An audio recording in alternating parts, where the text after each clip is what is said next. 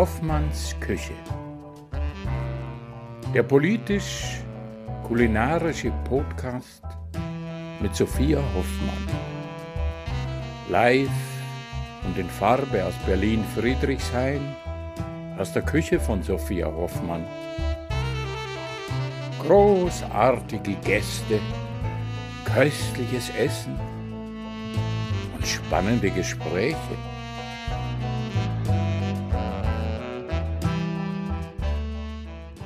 Die heutige Folge wird von Forum Berufsbildung unterstützt. Darüber freue ich mich sehr, denn ich habe mit Ihnen ein tolles Weiterbildungsprogramm zusammengestellt, den Wegweiser. Weg in diesem Fall natürlich geschrieben mit V wie vegan. Alles begann 1986 mit dem ersten Lehrgang Naturkostfachberaterin und seit 35 Jahren steht Forum Berufsbildung als Institution für den individuell richtigen Weg in den Beruf.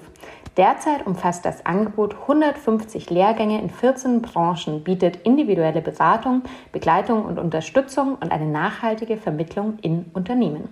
Das flexible Lernen ist Teil des Konzepts. Mit orts- und zeitunabhängigen Unterrichtseinheiten bleibt genug Zeit für eine optimale Vereinbarkeit von Familie, Freizeit, Verpflichtungen und eben dem Lernen. Zu jedem Themenbereich gibt es ein umfangreiches Lernmaterial in Form von Lehrbriefen, die von ExpertInnen praxisnah aufbereitet sind.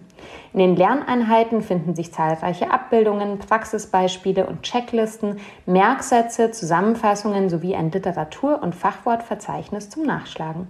Die Inhalte können sofort in der beruflichen Praxis oder im persönlichen Alltag umgesetzt werden. Und hier kommt der Wegweiser ins Spiel.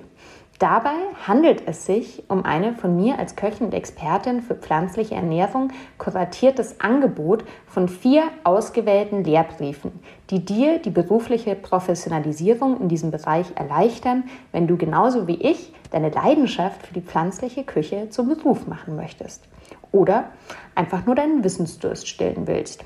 Der Wegweiser enthält folgende Lehrbriefe. Vegane Ernährung, die Entstehung der veganen Ernährung ist ebenso Inhalt dieses Lehrbriefs wie ein Pro und Contra, ein Blick auf den Gesundheitsaspekt sowie interessante Erläuterungen der Kennzeichnungspflichten von veganen Lebensmitteln und Produkten anschaulich und praxisnah vermittelt. Nüsse, Saaten und Trockenfrüchte. Diverse Nusssorten werden nach ihrer Relevanz in der veganen Ernährung und ihrer Herkunft aufgeführt. Auch die Konservierung und Verarbeitung von Trockenfrüchten wird umfangreich erklärt. Mit anschaulichen Rezepten können Nüsse, Saaten und Trockenfrüchte in den Ernährungsplan ganz einfach eingebaut werden. Getreide. Alle bekannten Getreidekörner und Sorten werden in diesem Lehrbrief aufgeführt. Das Mutterkorn und mögliche Unverträglichkeiten werden genauso betrachtet wie die richtige Lagerung und Verarbeitung von Getreide. Hülsenfrüchte und Sojaprodukte. Von Tofu über Sojasauce bis hin zu Falafel, alle Produkte stecken voller Energie in Form von Hülsenfrüchten und Sojaprodukten. Aber woher kommen sie? Wie können sie gelagert und verarbeitet werden? Viele Rezepte veranschaulichen ganz einfach, wie sie in die tägliche Ernährung integriert werden können. Diese vier von mir ausgesuchten Wegweiser-Lehrbriefe könnt ihr ab sofort einfach online bei Forum Berufsbildung unter www.forum-berufsbildung.de slash Wegweiser bestellen. Den Link findet ihr natürlich auch in den Show Notes. Ich hoffe, ihr seid neugierig geworden auf dieses spannende und unkomplizierte Angebot, mit dem ich euch, mit dem ihr euch, ich euch, ihr mich, wir uns von zu Hause weiterbilden können. Eine wertvolle Zusatzqualifikation für alle, die die Welt ein bisschen besser machen möchten und ein Angebot, das ich wirklich aus erster Hand empfehlen kann. Viel Spaß mit der heutigen Folge. Hallo ihr Lieben, bevor es jetzt gleich losgeht mit meiner tollen, wunderbaren Gästin Josephine Abraku, ähm, kommt noch ein bisschen, ein bisschen eine traurige Nachricht. Denn ähm, ja, also äh, es kommt jetzt vielleicht überraschend, aber heute ist erst, äh, erst einmal das letzte Date in Hoffmanns Küche. Ähm, wir haben jetzt 20 Folgen ähm, produziert. Die liebe Serin, die ich an der Stelle auch ganz doll grüßen möchte und bei der ich mich ganz doll ähm, bedanken möchte. Ihr kennt sie vielleicht von Social Media, ähm, Serin to go. ähm, die das Ganze geschnitten und produziert hat. Ähm, wir machen jetzt mal eine ähm, unbestimmte Pause nach 20 Folgen. Das hat vor allem den Hintergrund, weil ich ja gerade immer mehr und immer doller in der eigenen Unternehmensgründung mit unserem Happer-Restaurant bin und einfach merke, dass äh, ja, ich gerade nicht so die Kapazitäten habe, noch diesen Podcast weiterlaufen zu haben. Aber aufgehoben, aufgeschoben, pausiert ist ja nicht forever away. Ähm, es gibt schon die Idee, auch irgendwann wieder weiterzumachen. Ähm, ich würde, ich möchte mich äh, bei denen, äh, die hören und gehört haben, auf jeden Fall für die Liebe und Treue und das tolle Feedback bedanken. Und ähm, genau, schaut euch echt nochmal alle 20 Folgen an, die es gibt. Wir haben einfach geile Folgen gemacht, tolle Menschen. Und ähm, ja, hab euch lieb und bis in Zukunft. Viel Spaß mit der heutigen Folge.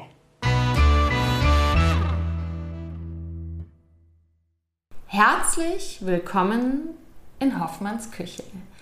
Ich freue mich sehr, dass ihr heute wieder mit dabei seid und ich habe eine wunderbare Gästin in meiner Küche. Ähm, wir versuchen schon ganz lange uns zu treffen und das war im letzten Jahr mit Lockdown und Co. und fehlender Kinderbetreuung und so echt eine Challenge und deshalb freue ich mich umso mehr, dass es endlich geklappt hat. Äh, ich habe bei mir die Josephine Abraku. Wir haben uns davor schon einmal getroffen. Das war beim veganen Sommerfest, ich glaube 2018 schon. 2019. Echt? Mein Kind war schon da und so ein halbes okay. Jahr alt. Okay, dann war es 2019. Alles klar. Dann hast du den, äh, die, die, die, Kinderzeitrechnung. Ja, äh, mhm. ja, ja, cool, dass du da bist. Ähm, vielen Dank. Voll gerne. Und äh, ich sage noch kurz, was es gibt, weil das sage ich immer am Anfang. Also es gibt tatsächlich ein bisschen Reste heute. Ähm, es gibt ein bisschen im Ofen geröstetes äh, Sauerteigbrot. Ich habe einen Aufstrich gemacht aus Linsen, Süßkartoffeln, ein bisschen Sesam und Basilikum ist noch mit drin. Ich habe ein Birnencrumble gemacht und dazu gibt es ein bisschen Kokosjoghurt mit Vanille und ganz leckere Tomaten von Plant Age und einen ähm, besonders leckeren Kräutertee, wie ich finde, der aus den Südtiroler Bergen kommt, von einem Bergbauern, Bio-Bergbauernhof. Und ich, für mich ist das immer so im Winter, habe ich immer so das Gefühl, ich kann mich da auf so eine, auf so eine Alm träumen, so ein mhm. bisschen. Ähm, genau. Schön, dass du da bist. Quatschi, Quatschi. Wir haben beide schon mega Hunger. Das heißt, ja. ähm, wir fangen jetzt einfach mal dringend zu essen an, würde ich sagen, und versuchen uns gleichzeitig zu unterhalten. Das kriegen wir hin. Ich das finde, reden und essen sowieso am besten zusammen mit Zeit. Wirklich. Ja, super. Ähm, genau, also ähm, ich lasse meine Gäste und Gästinnen sich ähm, auch gerne selber vorstellen, aber ich kann ja noch mal sagen kurz, ähm, äh, wo wir uns äh, getroffen haben. Das war das vegane Sommerfest in Berlin und da warst du in einem Panel-Talk. Ähm, da ging es, glaube ich, um das Thema Frauen in der veganen Bewegung, Bewegung ja. oder Diversität in der Bewegung. Frauen, glaube ich. Okay, Frauen war so der Titel, mhm. ne?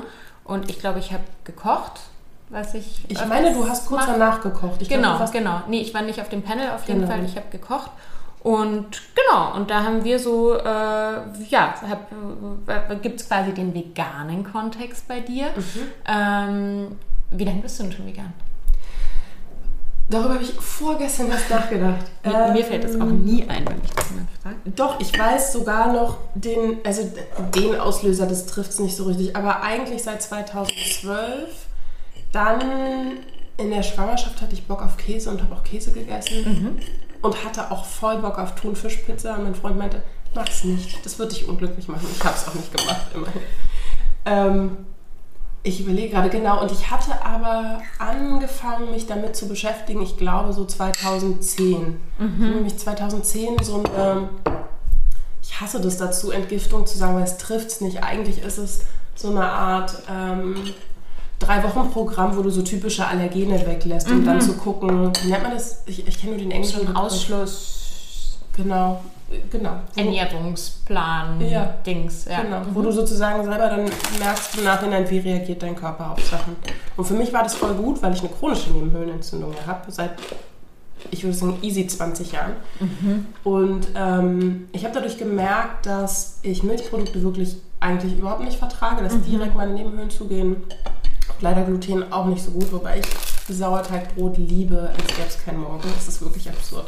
Genau, und dann habe ich angefangen, so ähm, unterschiedliche Bücher zu lesen. Also zum Beispiel von Kimberly Snyder, die ja auch so ein bisschen erklärt, wie sind eigentlich unsere Körper aufgebaut, wo sind sozusagen, also warum funktioniert es nicht so gut, tierische Produkte zu essen.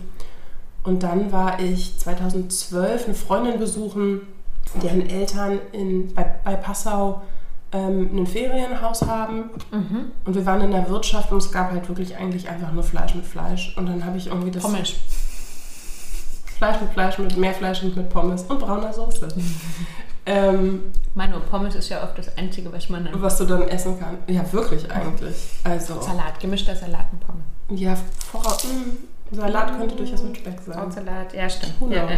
Mhm. Aber Ja. mh, genau, und dann habe ich irgendwie da, ich weiß gar nicht mehr, was ich da hatte, aber ich dachte dann so, oh, ich habe einfach keinen Bock mehr. Ich will wirklich nicht. Und Milch hatte ich, glaube ich, zu dem Zeitpunkt eh schon gar nicht mehr großartig Mhm. gegessen. Und dann, genau, und dann habe ich den letzten Schritt gemacht, wobei ich auch nie, oder weiß ich nicht so genau, aber meine Mutter meinte letztens zu mir, ich hätte als Kind gerne Würstchen gegessen. Mhm. Aber, aber so später, irgendwie, als ich mich sozusagen selbst ernährt habe, fand ich es eigentlich nicht mehr so geil. Ich hatte eher das Gefühl, ich musste es essen wegen Eiweiß. Und ich finde bei Würstchen, das ist ja so eine Sache. Also Kinder essen vielleicht genauso gern irgendwie ähm, Tofu-Würstchen, weil Würstchen einfach ein lustiges Essen sind, oder? Also ich finde. Würstchen ist so, das ist ja auch immer diese Debatte, wenn dann äh, nicht, nicht Pflanzenesser sagen, ja, aber warum muss man denn vegane Würstchen machen? Also ich meine, warum muss man denn überhaupt Würstchen machen? Ist halt irgendwie eine praktische Form, ne? Voll. Und ähm, ja, aber ja, ist spannend. Das ist so ungefähr der, der Zeitrahmen wie, wie auch bei mir so, so 2010. Und, äh, und das mit der Milch zum Beispiel, das war bei mir genauso. Ne? Also ich habe, ist im Nachhinein so absurd. Also ich habe immer einen Blähbauch bekommen von Milch. Ne? Und ich habe dann wirklich laktosefreie Milch getrunken, ne? bis ich irgendwann gedacht habe, das ist doch total bescheuert. Also wenn mein Körper einfach sagt so, hey, Gut, man muss dazu sagen, Ja, es gab natürlich noch nicht so, es war noch nicht so easy peasy vor zehn Jahren wie heute, ne? Und diese Vielfalt von pflanzlicher Milch und so, dass man sich so voll für seinen Geschmack das raussuchen kann. Voll. Das war gar kein Ding. Aber, aber gerade so beim Thema Milch, das ist was, was mir immer wieder über die Jahre passiert ist, dass ich mich auch mit Menschen unterhalten habe und die gesagt haben, ja stimmt, eigentlich vertrage ich das auch nicht so gut. Also wenn ich so einen Milchkaffee trinke, dann habe ich schon so dieses Gefühl danach und so, Ja. die das einfach so verdrängen auch im Alltag, Ja, ne? anstatt dass man es einfach äh, weglässt Annimmt. oder ersetzt. Ne? ja, Also gerade gerade als Erwachsene Milch trinken, also ist ja auch die Zahl der Menschen, die eigentlich so laktoseintolerant oder das eben nicht so gut vertragen, ist ja wesentlich höher, als man denkt. Mhm. Also selbst, selbst in Europa. Und ähm, ja. Ja. Ähm, genau, das heißt, am Anfang war es bei dir so ein bisschen aus, äh, eigentlich aus äh, Gesundheitsgründen, Mhm. aber, aber dann sozusagen war der ethische Aspekt schon auch. Äh, Auf jeden Fall. Also und ich fand auch spannend, mh, an mir selbst zu erkennen, dass als ich keine Tiere mehr gegessen habe, ich das Gefühl hatte, ich, mh, ich glaube noch ein anderes Gefühl, was ich auch gesundheitsrelevant fand, war dieses Gefühl zu haben von, ich lebe wirklich in meinen Werten. Also, und ich fand, das hat mental irgendwie was gemacht. Kann ich gar nicht so genau so ein beschreiben. Empathieempfinden. ähm, Also finde ich jetzt in Bezug Ja. auf Tiere. Also einfach zu sagen, so, ne, auch so dieser Spezizismus, also irgendwie, ich mag Hunde, aber Schweine esse ich so. Also da, das hat bei mir echt nochmal sowas gemacht, so dass ich alle Tiere halt ne, auch viel mehr kapiere, wie, wie, ja, wie soll man sagen, wie empfindsam zum Beispiel auch sogenannte Nutztiere sind. Ne? Und, ähm, Ich glaube, für mich war es nicht mal unbedingt das, sondern wirklich so dieses Gefühl von, ich habe eigentlich gar kein Interesse, irgendwie für einen einfachen Snack ein Leben sozusagen zu nehmen.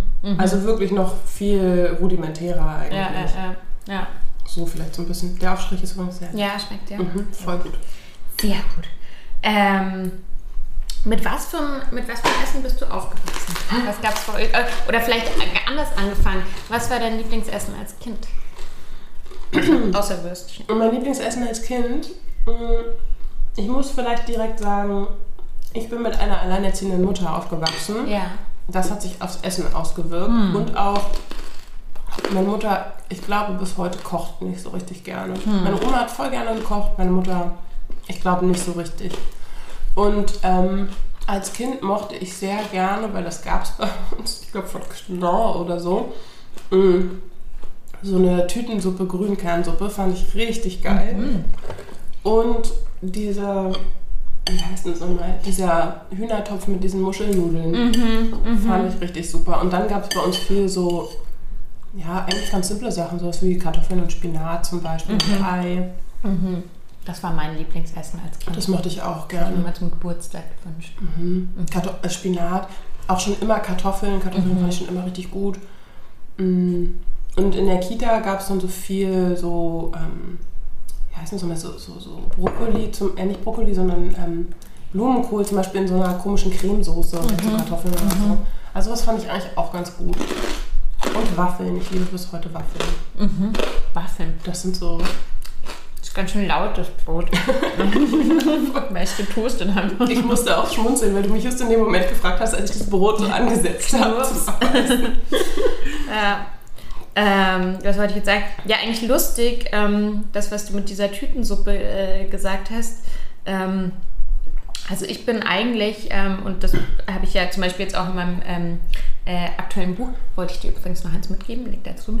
Ähm, äh, beschrieben, dass ja mein Papa sehr, sehr viel Einfluss gehabt hat, so, weil der halt der war, der Mittagessen gekocht hat bei uns. Ah, cool, ja. Ähm, also Hausmann, wo ich damals, bis ich so in die Schule kam, dachte, das wäre ein gängiges Modell. Ne? Also selbst in den 80ern oder selbst bis heute ist es ja immer noch nicht irgendwie äh, super etabliert. nicht. Und tatsächlich meine Mama so der, äh, die Hauptverdienerin war. Und, ähm, und genau, und aber nichtsdestotrotz gab es auch diese Tage, wo es halt mal was aus der Tüte gab oder äh, ich habe immer gewusst, mein Papa hat nicht viel Zeit gehabt heute oder viel Bock, wenn es irgendwie fertig Kartoffelbrei gab, Würstchen dazu und halt ein Sauerkraut so aus der Packung. Ähm, aber dass man, und natürlich äh, funktionieren diese ganzen Zusatzstoffe so eben, dass man dann diese Fertigsachen halt auch manchmal so geil findet. Ne? Also ich weiß zum Beispiel so Spargelcremesuppe aus dem Päckchen. Aus dem war was, Päckchen. was ich Mhm. toll Alles an fand Cremesuppen. als. Cremesuppen, ne? Total bescheuert, aber, ähm, aber halt vielleicht auch, ja, also für mich war immer, auch als ich dann älter war, halt oft oder in, ab einem gewissen Alter natürlich auch das Spannende, was es zu Hause nicht gab, weil grundsätzlich schon alles sehr ges relativ gesund und bio dann auch irgendwie war. Ja, Und das, was halt dann bei, Ja. bei FreundInnen irgendwie zu Hause auch mal so und sich durchgefressen ja, ja, hat. ja, so, so un, ungesündere Sachen. Spannend.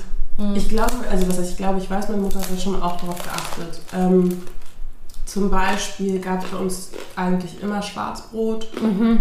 Meine Mutter hat viel äh, Käse, bei uns ist der Begriff in der Familie Stinkekäse gekauft.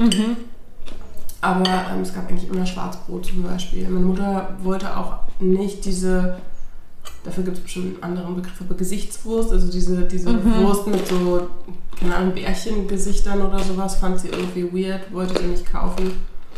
Mm, Und so Sachen wie zum Beispiel Joghurt, so süßer Joghurt mit was weiß ich was, oder Fruchtzwerg oder so. Also es heißt nicht, dass es nicht gab, aber meine Mutter meinte halt, ja, das ist halt wie ein Snickers zum Frühstück zu essen. Inzwischen weiß ich, der Vergleich hinkt ein bisschen. aber, ähm, aber ich finde natürlich trotzdem, dass sie bis zu einem gewissen Grad sozusagen so einen Punkt hat auch. Also meine Mutter hat da schon drauf geachtet und ich habe vor kurzem äh, den Post von, ähm, oh, von wem war das denn nochmal? Ich bin im Moment so schlecht mit Namen. Ich glaube, Anne Dittmann hat was gepostet äh, zu, dass das sozusagen feministisch durchaus auch sein kann, zu sagen, ich habe keinen Bock, das zu machen, Punkt, ich mache es einfach nicht. Mhm. Also, Mhm. keine Ahnung, Geschenke mega schön verpacken, aufwendiges Essen kochen oder so, sondern wirklich auch zu sagen, was mache ich davon gerne Mhm. und das zu machen und nicht zu versuchen, alles machen zu können und zu müssen. Und das nehme ich im Nachhinein schon auch an meiner Mutter wahr, Mhm. Mhm. dass sie schon, also ich bin satt geworden irgendwie, aber, ähm, aber ja, kochen, also macht sie, glaube ich, bis heute eigentlich nicht so War richtig einfach gerne. nicht ihr Fokus. Nee, war einfach was. Ja, ja, ja. Voll nicht. Und das verstehe ich tatsächlich auch ganz gut. Also gerade jetzt, wo ich selber ein Kind habe, auch nochmal anders, weil ich koche eigentlich voll gerne. Das wäre jetzt natürlich auch eine Frage gewesen. Du bist ja selber Mama. Wie, äh, Ja. Aber ich finde es schwierig, auch einen kleinen Ja. Menschen zu ernähren. Ja. Du hast schon nochmal einen anderen Druck, weil der kleine Mensch spricht ja irgendwie auch mit Ja. und hat auf. Irgendwie ist es auch so ein bisschen random. Also so, eine Zeit lang war alles, ich will mehr Soße, ich will mehr Soße. Und dann war alles Nudeln komplett ohne Soße. aha. Gestern habe ich das erste Mal mit meinem Kind zusammen gebacken. Es war sehr nett. Mhm. Ähm, Dann war der Kuchen fertig. Mein Kind hat so ein bisschen in den Mund genommen. Das war so ein, so ein Nuss-Johannisbeerkuchen mit Streuseln Ja. drauf. Alles mit Streuseln drauf ist grundsätzlich richtig, würde ich sagen. Ja. Mein Kind hat es in den Mund genommen. Ekelhaft. Oh wow. Seltsamer kleiner Mensch. Das ist echt lustig. Also manchmal funktioniert ja die Psychologie, dass wenn man was selber mitmacht, dass man es dann eben auch isst, ne? Aber, äh, Aber nicht unbedingt. süß. Also wirklich, ich bin Ja. aufrichtig verwundert. Johannisbeeren zu sauer vielleicht? Aber ich meine, unten ist eine bestimmt 3 cm Schicht saftiger Nusskuchen, nicht mal 1 cm Okay. Johannisbeeren und dann nochmal anderthalb Zentimeter Streusel. Es ist nicht einschätzbar. Ja, Ich habe einfach ein seltsames Kind. aber, So. aber ich meine, äh, nichtsdestotrotz glaube ich, ist es, ähm, ja, also ist es einfach total cool, das trotzdem zu machen und natürlich auch wieder Ja. zu backen ne, mit dem Kind. Äh, Klar.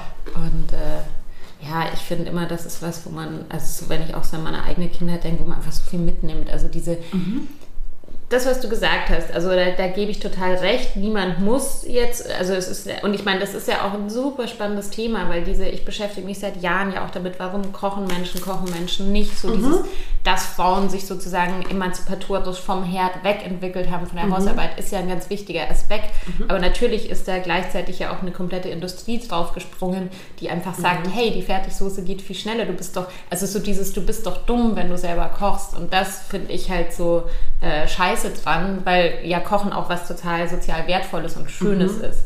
Und das ärgert mich immer so dieses, ähm, dass das dann so instrumentalisiert wird, eigentlich um Produkte zu verkaufen. Ne? Und, und das, äh, Und ich finde noch mehr, ehrlich gesagt. Also, ähm, ich, was ich so spannend finde, ist, und ich finde, viele feministische Diskurse funktionieren so, in so einer komischen Entweder-Oder-Logik. Und Ja. ich würde sagen, Feminismus bedeutet doch genau, dass wir uns aus der Logik rausbewegen Mhm. können, dass wir eben sagen können, Kochen kann für mich mega feministisch sein, weil ich nämlich in der Lage bin, mich selbst zu ernähren. Für mich, ich nehme das für mich total so wahr. Mhm. und auch die. Kontrolle darüber habe, was ich esse, viel mehr. Ja, voll. Und auch in der, ich auch in der Lage bin zu sagen, boah, ich habe jetzt voll Lust, genau diese eine Sache zu essen und die zu machen. Oder zu sagen, ich war in einem Restaurant und fand es gut, aber weiß, ich kann es zu Hause selber besser machen. Also ich mag das total gerne mm, und ich nehme das für mich auch als eine Form von Autonomie wahr. Ähm, aber ich verstehe natürlich auch gerade als selber als Mama-Mensch, ähm, dass da irgendwie so ein Zwang ist und auch so ein Zwang, sein Kind irgendwie gut zu ernähren und solche letztens, was war das irgendwie, dass Quetschis aus der Hölle sind und ich denke, also ganz ehrlich, so einfach ist das alles auch nicht. Mm, Also ich, ich sehe schon, dass da ein Druck ist und dann denke ich mir aber auch für mich selbst irgendwie, ich kann mich ruhig entspannen, weil mein Kind hat halt manchmal Bock auf Sachen, manchmal nicht. So. Ja, ja. Und ich kann mich natürlich total fertig machen. Ja, ich habe total gesund gekocht. Ja, so Total, halt total. Also Zwang ist Letztlich. sowieso immer scheiße und so, so äh, gesellschaftlich äh, diktierter Zwang. Ähm, nichtsdestotrotz halte ich gerne ähm, die, die positiven Aspekte von Kochen hoch oder versuche die in meiner Arbeit zu vermitteln, weil ich einfach ähm, das super wichtig finde, dass das nicht komplett verloren geht. Und, ähm, und, und am Ende äh, ne, ist es ja immer ein bisschen der Fehler im System. Also es wäre schön, wenn unsere Arbeitswelt so funktionieren würde, dass wir für solche Sachen einfach mehr Zeit hätten. Also zum Beispiel Total. dieser Aspekt der Zeit, ja, oder der Kosten, ja, äh, gute Lebensmittel auch ähm, äh, kaufen zu können. Ähm, das, äh, ich erlebe ja oft diese Diskussion mit Bio-Lebensmitteln, dass dann, und als erstes werden immer die Hartz-IV-EmpfängerInnen aus der, aus der Schublade geholt, ähm, wo ich sagen muss, äh, ja, dann muss man die Sozialabgaben erhöhen. Gutes Essen muss halt für alle zugänglich sein, aber ich kenne auch sehr, sehr viele Menschen, die sehr viel mehr verdienen, trotzdem äh, schäbigstes, billigstes Essen einkaufen. Ne? Also ähm, immer davon von diesem Szenario auszugehen. Also ähm, ich finde, man muss an anderen Stellen was ändern und ähm, ja, und eigentlich fürs Leben ja insgesamt. ja, ja, voll. total. Ich meine, auf so vielen Um- Ebenen und gerade ja. auch in Bezug auf, auf äh, Kinder großziehen und so, Mhm. ne? Und äh, Zeit und Ja, ja, voll. ja. Voll. Ich finde das spannend, weil ähm, du ja auch gerade meintest, dass Kochen so ein so was Soziales hat. Würdest du das für dich sagen? Weil ich zum Beispiel hasse das, wenn Leute mit mir kochen. Das ist ganz Ähm, nervig. äh, also ja, verstehe ich und äh, ich habe auch Tage, da finde ich es nervig. Mhm. Ähm, heute Abend mache ich einen Kochabend mit, mit, der, mit der Genossenschaft. Das mache ich so zweimal im Jahr.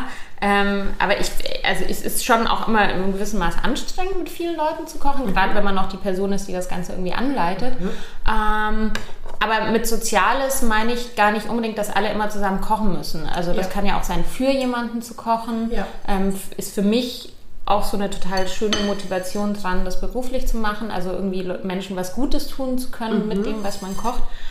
Oder eben auch für sich alleine. Es ja, kommt ja auch so in meinem Buch vor, was ja auch für viele Leute so dieses, Mhm. ach, das lohnt sich doch nicht und für mich allein und so. Also diese, dieser Aspekt der Selbstfürsorge und sich Mhm. halt hinzusetzen und sich selber mal ein gutes Frühstück zu machen. Und ich habe, ähm, ich beschreibe das auch, ich habe das mal so vor zehn Jahren nach einer Trennung halt geübt, richtig. Also ich glaube, ich habe es davor schon auch gemacht, aber da habe ich es halt wirklich so zelebriert und gesagt, so, naja, warum soll ich nicht für mich alleine und so. Also klar, wenn man die Ja. Zeit hat.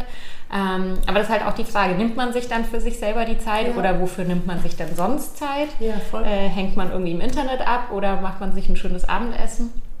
Und äh, das meine ich auch so mit soziale Komponenten. Mhm. Also es muss nicht unbedingt heißen, dass man jetzt zu zehn Nee, was, was Tolles kochen Nein, nein, muss. voll. voll. Ich habe mich das nur Äh. gefragt, weil ich schon auch Leute kenne, die, die so, also gerade auch früher jetzt nicht mehr so, die meinen, wollen wir nicht zusammen kochen? Ich dachte, nein, ihr könnt gerne herkommen und etwas essen. Ich koche euch gerne was, aber ich möchte nicht mit euch kochen. Du, es gab auch immer wieder Leute, die ich in den Podcast eingeladen haben, die gesagt haben, ach so, ich habe gedacht, wir kochen dann zusammen. Ich gedacht, boah, das ist mir viel zu stressig. Also Ja, gleichzeitig was zu kochen sprechen. und zu sprechen. Ja, ich ich ich koche für dich äh, und du darfst Ja. essen. Aber Ja, das verstehe ich Ja, sehr gut. ja, oder so soziale Komponente. Ich denke zum Beispiel dran, meine, meine Mama, die wirklich, ähm, die, die voll gearbeitet hat und wirklich die äh, ähm, eben auch wirklich einfach nicht so viel Kapazität fürs Kochen hatte, die hatte halt dann eben so Dinge, die sie für sich zelebriert hat. Also so wie den Apfelstrudel oder den Zwetschgendatschi machen. Also Backen war so ihrs. Und die hatte aber zum Beispiel auch eine Freundin, mit der sie sich jedes Jahr getroffen hat, um Orangenmarmelade gemeinsam zu kochen. Oh ja, und das cool. war deren soziales Moment natürlich, dieses Ritual. Ähm, einfach weil sie Bock drauf hatten und sich dann eben auch diese Zeit genommen hat, haben. Und das finde ich halt so ein, weiß nicht, so ein schönes Beispiel. Klar kann man auch zusammen wandern gehen oder ne, in, in, ins Bar gehen oder Voll. so. Das ist genauso wertvoll. Aber Kochen ist halt auch eine, für, für mich eine, irgendwie eine befriedige, befriedigende Tätigkeit einfach. Für mich auch total. Verstehe ich richtig gut. Und ich merke auch, also für mich ist das zumindest so, mh, ich finde es auch super entspannt. Also wenn ich jetzt zum Beispiel einen Eintopf mache oder so, du hast so eine ganz bestimmte Ordnung, die finde ich super entspannt. Für mich ist, also Leute haben da natürlich so Systeme, aber ich gucke eigentlich immer, dass ich sozusagen ähm, Zwiebeln und Knoblauch sozusagen zuerst mache. Ich mache mir dann immer ein Schüsselchen und dann mache ich irgendwie... Perfektes Mise en place. Vorbildlich. Ich so, also ich weiß auch nicht, und ich finde diese Ordnung und so zu wissen, okay, die Karotten müssen alle, äh, müssen sie natürlich nicht, Mhm. aber sie sind ungefähr in einer ähnlichen Größe. Wenn ich einen Sellerie schneide, dann ist der auch, sind die Blöcke auch ungefähr in einer ähnlichen Größe. Ich finde, das hat was für mich so unendlich tiefenentspannend. Das ist echt Also solltest du irgendwann drüber nachdenken, den Beruf zu wechseln, ne? Ich, ich bin, äh, ich, ich schneide eröffne super, bald ein Restaurant. das kann man üben, das kann man üben. Aber Ordnung ist schon mal äh, eine, eine sehr gute Grundvoraussetzung in der Gastroküche. Ja, voll. Und ich finde das spannend, weil darüber habe ich mit meiner Oma zum Beispiel auch viel geredet, Mhm. die echt gerne gekocht hat und die immer auch so darauf geachtet hat, okay, ich mache etwas und dann räume ich parallel immer weg. Mhm. Und das finde ich total spannend, weil ich das zum Beispiel super stressig finde, mit Leuten zu kochen, wo dann so die ganze Küche am Ende explodiert Mhm. ist und ich so, ja, aber also, wir können ja jetzt hier gar nichts mehr machen, wir müssen Mhm. voll viele Sachen machen. Kann ich, kann ich null nachvollziehen. Ja, ich ich muss da immer, das ist lustig, weil mein Freund ist auch eher, kocht auch eher so. Mhm. Und ich meine, ich glaube, der hat es manchmal echt nicht leicht, weil mit jemandem zusammenzuleben, der beruflich Mhm. kocht. Ne? Also ich ich, gehe dann eh meistens aus dem Zimmer, und so, weil sonst fange ich an, so Micromanaging zu machen. Verstehe ich Und, mache ich auf jeden Fall. äh, und da muss ich mich echt zurückziehen, damit er dann in Ruhe sein Chaos machen kann. Und dann Mhm. kann das der, von mir aus auch danach ab, so wegräumen, ist mir wurscht, aber Mhm. sonst, äh, ja. Nee, also aber gut, ich meine, wie gesagt, wenn man das beruflich macht, dann lernt man natürlich auch immer seinen Platz sauber zu halten. Das geht gar nicht voll. anders. Aber ja. Ja, ähm, hui, wo waren wir denn jetzt?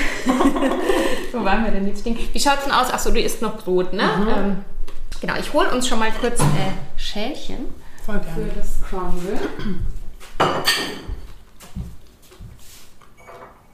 Lustig, dass ich genau gestern auch Streusel gemacht habe. Wirklich?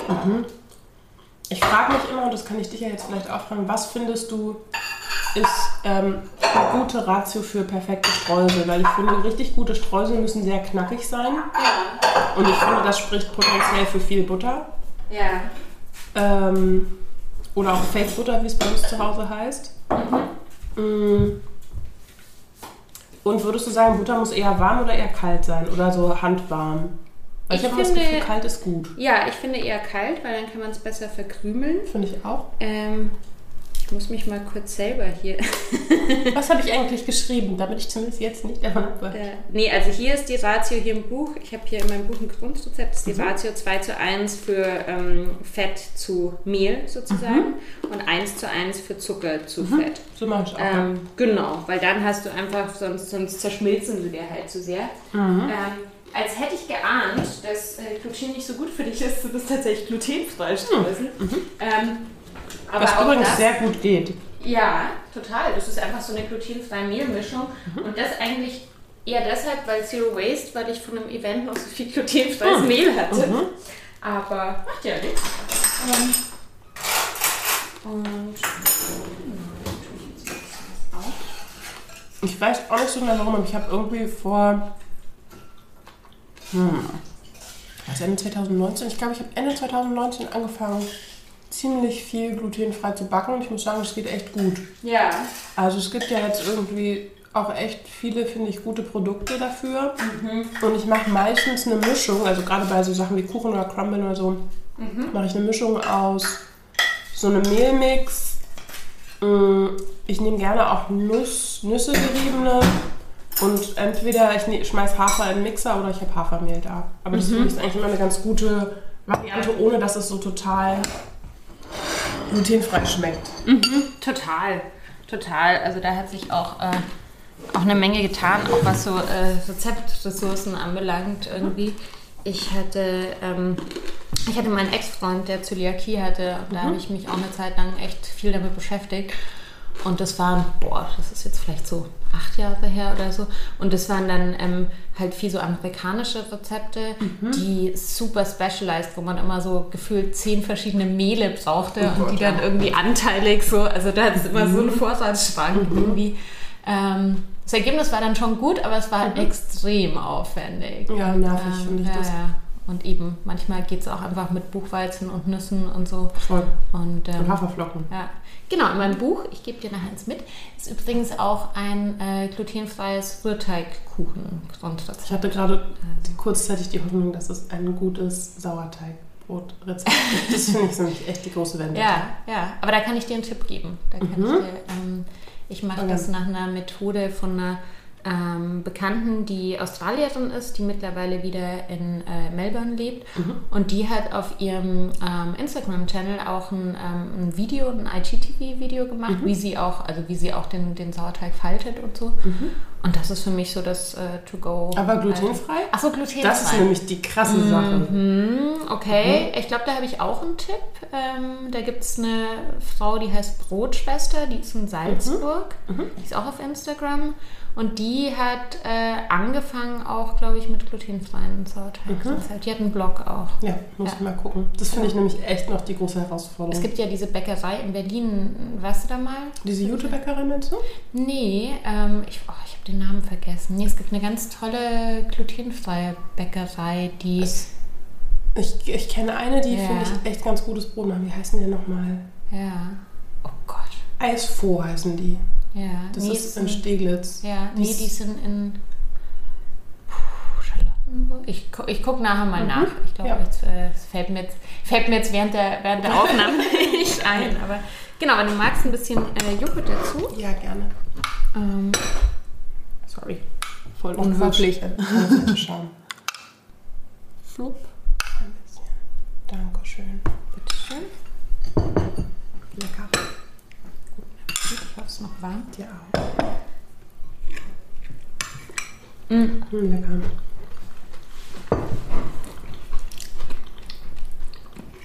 Oder mit den glutenfreien Crumble kann man, kann man gut Voll. essen, oder? Vor allem dadurch, dass hier so auch teilweise so ganz klitzekleine Streuselchen drin sind. So überall so einen leichten Crunch. Richtig lecker. Es ist crunch, ja. ja. Mhm.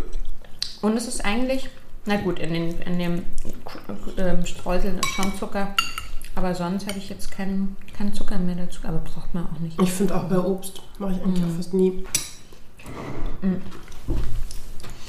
Jetzt versuche ich mal elegant die Brücke von unseren Food Talks zu deiner Arbeit zu schlagen. Mhm. Ähm, also, du hattest bis vor, äh, ja, bis, bis vor kurzem eigentlich ähm, das Institut für ähm, diskriminierungsfreie äh, Bildung mhm. mit einer Partnerin zusammen ähm, betrieben, also wo ihr ähm, ja, Bildungsangebote eigentlich zu, zu äh, Rassismus ähm, mhm. angeboten habt.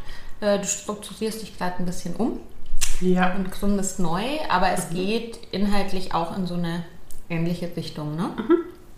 Also ich werde auf jeden Fall ähm, weiterhin sehr viel zum Thema Diskriminierungskritik insgesamt machen. Mein Fokus ist dabei zugegebenermaßen ja eigentlich immer Rassismus mhm. Ähm, aus einer intersektionalen Perspektive. Mir ist es wichtig, das sozusagen zu betonen, einfach weil ich glaube, das macht etwas damit, wie ich Rassismus wahrnehme, was für mich auch Solidarität bedeutet, was Bündnisse im Kontext von Rassismus bedeuten zum Beispiel. Genau. Und jetzt bin ich so just sozusagen im, im Chaos versunken der Neugründung und finde es irgendwie total gut, also dieses Gefühl zu haben, schon mal gegründet zu haben und mhm. mit dem Wissen, was ich habe, nochmal neu anzufangen, ist irgendwie mhm. ein total schönes Gefühl. Und gleichzeitig ist es aber natürlich irgendwie auch Heckmeck ohne Ende zu gründen. Mhm. Genau, jetzt bin ich sozusagen hier gefangen äh, im Limbo. Ähm, und freue mich aber voll, weil ich schon mit ein paar Leuten gesprochen habe und mein Interesse irgendwie einfach ist, natürlich weiterhin auch mit Organisationen wie Unternehmen zum Beispiel zusammenzuarbeiten und gleichzeitig aber auch stärker ein Angebot für Leute zu haben, die einfach Lust haben, sich damit zu beschäftigen und irgendwie hier auch stärker so alltägliche Themen mit einzubeziehen. Mhm. Ähm, das kann sowas sein wie Beziehungen gestalten zum Beispiel, also toxische Maskulinität kann hier irgendwie zum Beispiel ein Thema sein, aber auch so Sachen wie ähm, der, der Kleingarten sozusagen bei mir zu Hause oder so aus einer dekolonialen Perspektive. Also das können ganz viele unterschiedliche mhm. Sachen sein. Da habe ich vor kurzem ähm, mich mit einer Person darüber unterhalten. Ich weiß gerade gar nicht, ob ich den, den, Namen der Person nennen darf. Hm. Ich mache es einfach nicht, aber es ist eine sehr coole Person, die auf Instagram auch voll viel äh, wirklich tolle Sachen macht. Also du kannst den Namen gerne nennen. Also, weil ich weiß, ich weiß nur nicht, ob das von der Person aus okay ist. Ach so. Ja. Na gut, dann lieber nicht. Hätte ich fragen müssen. Okay, dann lassen wir das raus. Ähm, genau, und, ähm, und die Person hat mir, darüber habe ich mich total gefreut, weil die Person postet auch viel zum Thema Pflanzen und kennt sich definitiv gut mit Pflanzen auch aus. Mhm.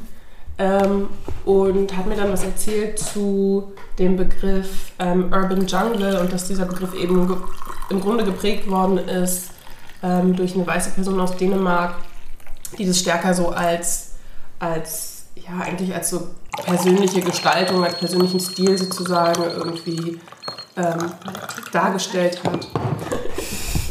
Ja.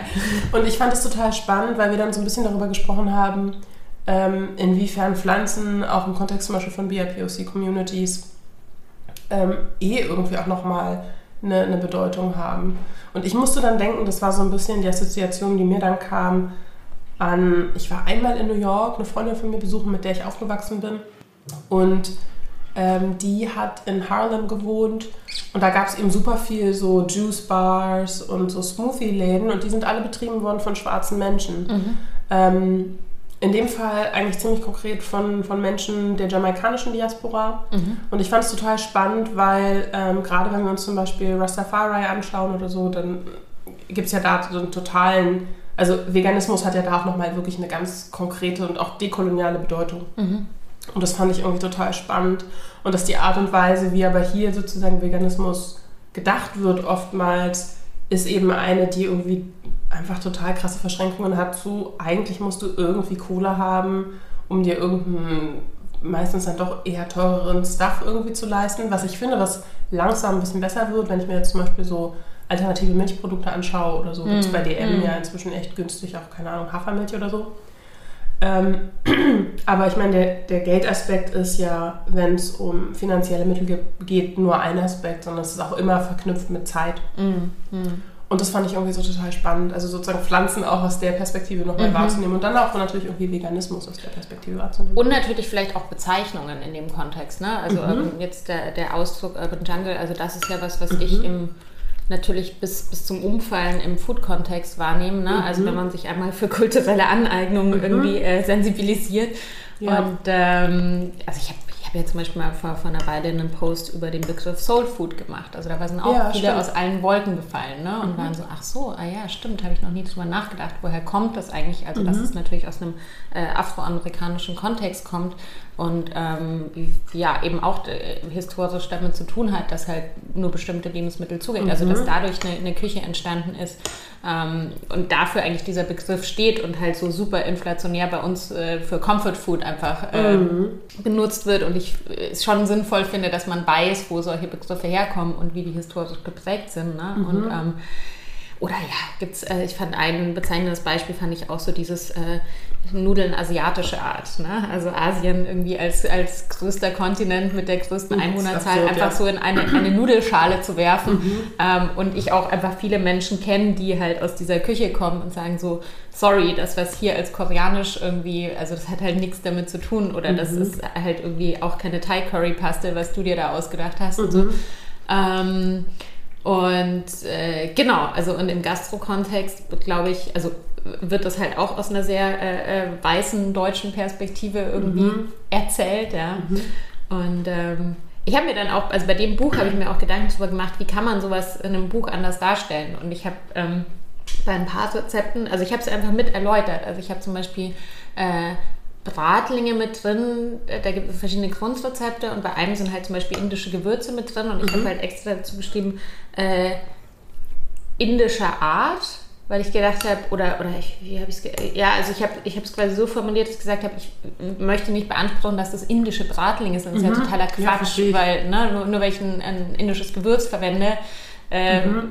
Also das wird halt schnell so. Und ich finde gerade in der veganen Küche, ne, weil alles so, alles kann gemacht werden, alles und dann wird halt gerne mal so irgendwas aus irgendeiner Kulturküche reingehauen, was einfach nichts eigentlich mit dieser Kultur ja. zu tun hat. Ja. Oder zum Beispiel habe ich ein, ein, ein ja, eine Art Hummus aus, aus Linsen mit in dem Buch. Und Hummus wird halt traditionell aus Kichererbsen hergestellt. Mhm. Und ich finde, das muss man halt dazu schreiben, dass man es vielleicht nicht Hummus nennt, sondern mhm. halt Linsenaufstrich, Linsenbrei. Mhm nach Humusart oder ja, so. Voll. Nee, aber was du, was du auch in Bezug äh, auf, die, auf, die, ähm, auf, auf die USA gesagt hast, ähm, das ist mir halt dort äh, auch ganz anders begegnet. Also ich habe ähm, bei einer Konferenz 2019, ich weiß nicht, ob du die kennst, äh, Haley Thomas kennengelernt. Hm, ja. Ähm, genau, die ist ja super jung, also irgendwie ja. Anfang 20, eine ganz tolle ähm, mhm ja, Aktivistin und auch, äh, die hat ja als Teenager quasi eine, eine Organisation gegründet mhm. mit, äh, mit Unterstützung ihrer Mama. Ich, die war mit ihrer Mama auch auf der Konferenz, die habe ich da kennengelernt und ist halt, also für ihr Alter, ne, wo ich dann auch so gedacht habe, wow, was habe ich mit 19 Also sie war, glaube ich, 19, als ich Aber sie ich kennengelernt genau, habe, so meinst. krass, ne? Mhm. Also die ist so äh, reflektiert und so klar und ähm, genau, hat eine Organisation gegründet, um quasi veganes, äh, ja, vegane Bildungsarbeit auch an Schulen und so äh, zu bringen und ähm, ja, und eben Zugang zu, zu, zu veganem Wissen, würde ich es mhm. jetzt mal nennen, auch in, in schwarze Communities äh, zu bringen. Und ähm, genau, und, und also das ist ja, äh, passiert ja einfach in den USA schon, schon wesentlich mehr. Oder 2018 ähm, war ich nach New York eingeladen, um da äh, zu kochen. Und es war ein Dinner-Event zum, zum Internationalen Frauentag äh, mhm. im James Beard House. Und es war kuratiert von der, das war damals die Vizepräsidentin, es gibt in den USA so eine Organisation, die heißt Women's Chefs and Restaurateurs und das mhm. war Nina Curtis, äh, eine Woman of Color, die die mhm. Vizepräsidentin war und selber vegan war und dann sozusagen, also dieses Dinner gab es schon ein paar Jahre davor, aber es war noch nie vegan. Ah, sie hat gesagt, sie setzt es jetzt in vegan um und ähm, ich wurde da total random als eine der Köchinnen eingeladen, weil die halt irgendwie Berlin, vegane Hauptstadt, also sie hat mich mhm. wirklich so ergoogelt, so zufällig. Ich habe so, als ich diese erste E-Mail bekommen habe, dachte ich so, hä, das ist ein Spam, so was mhm. weiß ich. Und es war aber total, also was ich so schön fand, für mich als Köchin selber war dieses Erleben, also dieses Miteinander von diesen Köchinnen war einfach wahnsinnig positiv. Wir kannten mhm. uns alle davor nicht, das hat tiptop funktioniert, wir haben uns mhm. alle unterstützt. Und es, war, es waren auch total unterschiedliche Küchen. Ähm, es war noch eine Köchin aus Hongkong dabei, die mhm. so äh, äh, diese Küche, also alles war vegan. Und, ähm, und zwei äh, Women of Color und ähm, ich glaube, zwei weiße Frauen. Eine war im achten Monat schwanger, hat dieses mhm. Dinner irgendwie gestemmt. Mhm. Eine, eine hatte einen queeren Kontext. Also es war, es war echt ein, ein cooles Setting. Und ähm, genau, und Nina hat das initiiert. Und, mhm. ähm, und einfach zu sehen, dass solche Strukturen schon viel mehr vorhanden sind, vielleicht auch äh, in den USA ähm, im Vergleich zu hier. Ne? Ähm, Voll, wobei ich schon das Gefühl habe, auch in den USA, mh, mm, also dass Sachen, die bekannter sind, auch noch nicht so super lange meistens bekannt mhm. sind. Mhm. Weil ich weiß noch, ähm, ich habe so 2013 relativ viele YouTube-Videos von veganen Leuten geguckt und fand irgendwie, also ja, es sind halt irgendwie eigentlich immer Leute mit vergleichsweise viel Kohle, die irgendwie, was weiß ich, nach Bali fahren und was weiß ich, wo überall hinfahren, um da irgendwie ihr veganes Leben zu leben. Und ich weiß auch, dass ich es echt nicht einfach fand, ähm, schwarze Personen, Personen mhm. of Color zu finden. Und ich finde schon, dass es zunehmend leichter wird, auch in Deutschland zum Beispiel. Ähm, aber ich meine, dass in den USA auch, also klar, es gab ein paar Leute, die irgendwie auch bekannter sind, mhm. Sister Vegan zum Beispiel, ähm, die beiden ähm, Co-Schwestern ja auch. Aber so insgesamt hatte ich das Gefühl, also vor, keine Ahnung, acht Jahren oder so, war auch noch nicht so super viel mhm. Bekanntes. Mhm sondern so ein paar vereinzelte Leute. Mhm. Und jetzt ist ja natürlich auch, wenn man im, in Deutschland äh, äh, über diesen Kontext, sage ich mal, weißer Veganismus äh, spricht, ähm, also immer der große Aspekt, dass sich selber überhaupt bewusst sein, ne? Mhm. dass, das, dass das der Status quo ist. Und da würde ich noch mal kurz auf deine, ähm, auf die kritischen Weisheiten mhm. eingehen. Du hast letztes Jahr ähm, äh, ja, eigentlich über Instagram so eine, so eine einmonatige ähm, Challenge entwickelt, ähm, die ich auch über meinen äh, Kanal geteilt habe, wo man sozusagen jeden Tag eine Frage mhm. ähm, als weiße Person äh, beantwortet. Ähm, ja, und sich da einfach kritisch damit auseinandersetzt. Und ähm, das, äh, ja, wie soll ich sagen, ich finde es auch spannend. Ähm, also es hat natürlich massiv was bewirkt bei mir und ich äh, finde immer, es ist bei ganz vielen Themen, egal ob es jetzt struktureller Rassismus oder Sexismus ist, es ist immer ein bisschen wie so eine Brille, die man aufsetzt, mhm. die man mhm. dann halt einfach nicht mehr, ähm, gibt ja auch den Happyland-Begriff, mhm. die man dann halt nicht mehr absetzt und einfach Sachen lernt, anders zu sehen. Ähm, und genau, das war natürlich im Zuge äh, äh, des Black Lives Matters Movements. Ähm, ist es was... Äh, wie bist du da, also du hast es relativ schnell, äh, sag ich mal, rausgehauen, als, als das losging. Wie, wie schätzt du das heute ein? Ist das, hat das, ist das geblieben oder, oder verwendest du das noch in deiner Arbeit? Ähm, also ich arbeite ja insgesamt viel mit Selbstreflexion. Ja. Und ich finde das auch wichtig. Mir ist natürlich trotzdem auch klar, ähm, dass das alles irgendwie seine Grenzen hat. Ich glaube, das ist auch in Ordnung. Aber ich finde Selbstreflexion trotzdem ein wichtiges Moment im Sinne von auch immer wieder zu gucken, okay, also Selbstreflexion nicht einfach nur als, okay, ich erkenne irgendwie an mir dies und jenes, sondern es geht ja darum, das auch produktiv zu machen und zu überlegen, okay, wenn ich jetzt an mir das und das wahrnehme im Zusammenhang mit Rassismus als weiße Person, was kann ich eigentlich dann damit machen? Was, wie könnte für mich auch ein alternatives mhm. Verhalten mhm. aussehen? Mhm. Weil dafür mache ich es ja. Ich mache es nicht dafür, dass weiße Menschen an sich erkennen, oh, ich bin ja weiß sozusagen. Genau, Oder der nächste Schritt muss ja sein, genau, was so, mache ich damit? Ja, voll. Mhm. Voll, was mache ich damit? Ähm, was bedeutet das in meinem Alltag? Was sind vielleicht Sachen, die ich in meinem Alltag mitdenken kann? Ähm, was sind vielleicht, keine Ahnung, es kann, das kann wirklich eigentlich alles Mögliche sein. Und das finde ich schon wichtig, das immer wieder zu machen. Ich finde es für mich selber im Übrigen auch wichtig, ähm, immer wieder zu gucken, okay, was, also so eine Art Bestandsaufnahme eigentlich mhm. zu machen. Wo bin ich gerade, was mache ich gerade? Ähm, entspricht was ich gerade mache, meinen Werten, ähm, wo sozusagen kritisiere ich tatsächlich Diskriminierung, wo stabilisiere ich vielleicht auch mit meinem Verhalten. Also wirklich immer wieder auch auszutarieren, wo bin ich gerade, das finde ich wichtig. Und, und dieses Angebot wollte ich sozusagen ein bisschen unterbreiten in dem Moment. Ähm, von daher, ja, ich glaube, dass, also ich glaube, dass Selbstreflexion insgesamt wichtig ist, um dann zu gucken, und wie gehe ich jetzt eigentlich weiter? Mhm. Wie komme ich einen Schritt nach vorn?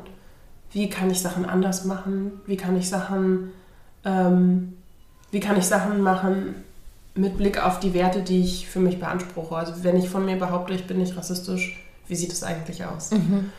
Und ähm, genau, das wird auf jeden Fall auch eine der Sachen sein, die ich nochmal ausarbeiten möchte und dann umsonst als irgendwie so eine Art PDF oder sowas zur Verfügung stellen will. Mhm. Weil das ist zum Beispiel, was es mir auch wichtig ist, ist tatsächlich nochmal auch zu schauen, was für Angebote kann ich Leuten unterbreiten, ähm, die vielleicht auch sich das nicht leisten können, einen Workshop zu machen mhm. oder die, also je nachdem sozusagen, wie Leute eben aufgestellt sind, dass ich da so unterschiedliche Sachen habe, auch so ein bisschen. Das hast du vorhin in unserem Vorgespräch schon gesagt, ne? Ich wollte es mhm. nur nochmal hervorheben, also dass du gesagt hast, dass dir das wichtig ist, dass es natürlich dieses Angebot gibt, jetzt für Unternehmen zum Beispiel mhm. äh, Weiterbildungen zu machen, aber dass dir ein ganz wichtiger Aspekt eben auch ist, dass es sowas wie ein Newsletter oder irgendein Tool gibt, ja. wo Menschen äh, äh, kostenlos quasi äh, drauf zurückgreifen können. Ja, voll. Voll. Also ähm, ich kriege oft E-Mails mit Anfragen, wo Leute eben sagen, ja, also wir haben irgendwie nur so und so viel Budget und so. Und klar, ich meine, ich bin eine freiberufliche Person, ich muss irgendwie gucken, wie, wie das funktioniert. Und natürlich ist es schon auch so, dass wenn ich irgendwie mit, mit ähm, oder dass ich natürlich irgendwie nur in einem gewissen Rahmen sozusagen Sachen machen kann, die ich unentgeltlich zum mhm. Beispiel mache. Und da schaue ich schon auch immer, mit wem mache ich das. Das ist mir schon auch wichtig. Äh, meistens entscheide ich mich da tatsächlich für BIPOC-Communities und für Empowerment-Varianten. Mhm. mhm. Aber mir ist schon wichtig, eine Zugänglichkeit zu, zu Diskriminierung und Diskriminierungskritik zu schaffen. Mhm. Also auf so einer thematischen Ebene. Und ich glaube, dass da ein Newsletter auf jeden Fall hilfreich sein kann. Im, ich möchte hier so ein bisschen so einen Themenfokus sozusagen setzen und unterschiedliche Aspekte aufgreifen, auch mit unterschiedlichen Leuten. Und mir ist eben wichtig, diese Alltäglichkeit auch immer wieder mhm. aufzugreifen. Mhm. Also es sind manchmal kleine Sachen, aber zum Beispiel Fragen nach was ist unser persönlicher Bezug zu Geld? Wie kommt mhm. der eigentlich zustande? Was hat er mhm. mit unserer sozialen Position zu tun? Was könnte hilfreich sein, wie wir über Geld reden in der Gesellschaft, dass wir überhaupt über Geld reden und all solche Sachen. Also wirklich auch immer wieder das sozusagen auf den Boden zurückzuholen und immer wieder auch einen Bezug zum eigenen Leben herzustellen. Und dann immer auch die Möglichkeit zu geben, nochmal zu gucken, ja, wo stehe ich eigentlich mhm. im Hinblick auf das Thema? Wo bin ich da eigentlich gerade? Und vielleicht auch, wo will ich hin? Mhm. Total. Ich finde es spannend, weil ich natürlich, ähm, also im Zuge dessen und, und allgemein, äh, das immer wieder natürlich auch so auf meine, also auf meine eigene Arbeit reflektiere. Ne? Mhm. Und ähm, also auch so der Ausdruck äh, weißer Feminismus zum Beispiel. Also ich muss ganz klar sagen, die ersten Jahre, wo ich überhaupt versucht habe, Feminismus in meine Arbeit einfließen zu lassen, äh, habe ich da noch nicht so äh, intersektional gedacht. Ähm, ich habe ja mein, mein zweites Buch Vegan Queens ähm, Klar, muss ich dazu sagen, ist einfach, also die, da sind zehn Unternehmen quasi gefeatured, die von Frauen geführt werden, mhm. die halt alle in meinem Netzwerk waren. Also die habe ich nicht kuratiert, sondern die gab es irgendwie alle mhm. schon, aber es sind halt komplett nur weiße Frauen zum mhm. Beispiel. Ähm, oder auch nicht mal mit irgendeinem Migrationshintergrund oder so. Also es ist, ähm, das würde ich sicherlich, dieses Buch würde ich sicherlich heute auch anders machen. Mhm. Ähm, und natürlich auch, also was zum Beispiel in meiner Arbeit ganz oft eine Rolle spielt, ist, wenn ich wo eingeladen werde. Ne? Panels, Konferenzen, so dieses Thema, wer sitzt da noch mit mir? Also klar ist das mittlerweile was, was ich einfach immer frage mhm. und auch äh, in Frage stelle.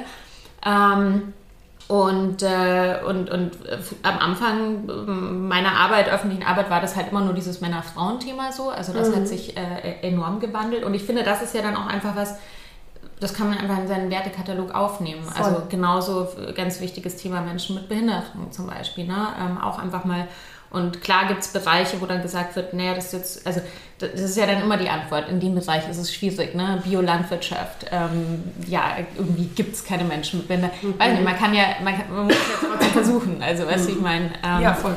Äh, und, äh, und was wollte ich sagen? Genau, aber auch das Thema Geld, was du gesagt hast. Ich war vor zwei, drei Jahren mal auf einer Konferenz als Speakerin eingeladen.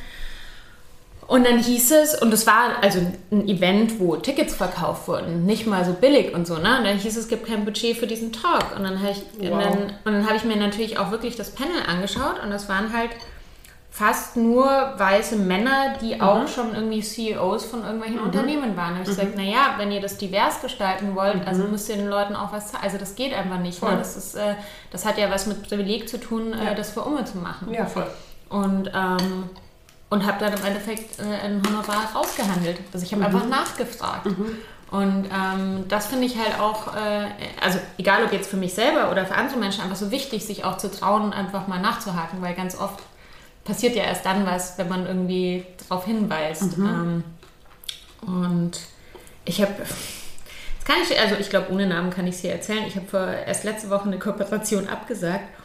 Ähm, das war für ein also, das war quasi ein Subunternehmen von einem größeren Unternehmen, die mhm. spezifisch mit äh, fairen Produkten handeln. Ich frage mich jetzt natürlich direkt, um wen es geht. genau, das kann ich dir danach erzählen. Und ähm, dieses Subunternehmen äh, hat Produkte in Südafrika hergestellt. Mhm. Und ähm, wir wollten sozusagen so einen Instagram Live Talk machen. Ich hatte vor ein paar Monaten schon mal was mit Kaffeekooperative gemacht, die Kaffee aus Ruanda vertreiben mhm. und halt auch ein super spannendes Geschäftsmodell machen, weil die einfach die Wirtschaftsmacht äh, nach Ruanda verlagern. Das heißt, die sind eigentlich in Deutschland nur die, der Vertrieb sozusagen, mhm. aber da wird auch Kaffee äh, dort geröstet, was sehr ungewöhnlich ist mhm. und es wird ein Frauenkollektiv unterstützt, also einfach was dazu führt, dass diese Frauen Unternehmerinnen sind. Ja? Und, ähm, und da zum Beispiel hatten wir eben mit einem der Co-Gründer aus Deutschland und äh, einer Mitarbeiterin äh, aus Kigali, die zugeschaltet war, wo ich einfach auch denke, das ist so crazy, was das Internet kann. Ne? Man sitzt dann da irgendwie zusammen mhm. und äh, die ist voll weit weg und wir unterhalten uns jetzt. Mhm. Ähm, und die halt das ganze äh, Branding und Marketing macht bei dem Unternehmen, ähm, aber eben auch die Tochter von einer, von einer äh, Kaffeebäuerin ähm, ist, also auch den Bezug zum Produkt hatte. Und naja, lange Rede, kurzer Sinn. Bei, diesem, bei dieser Kooperation habe ich halt dann irgendwann realisiert, dass die Gründer, mit denen ich diesen Talk hätte machen sollen, beide weiß sind.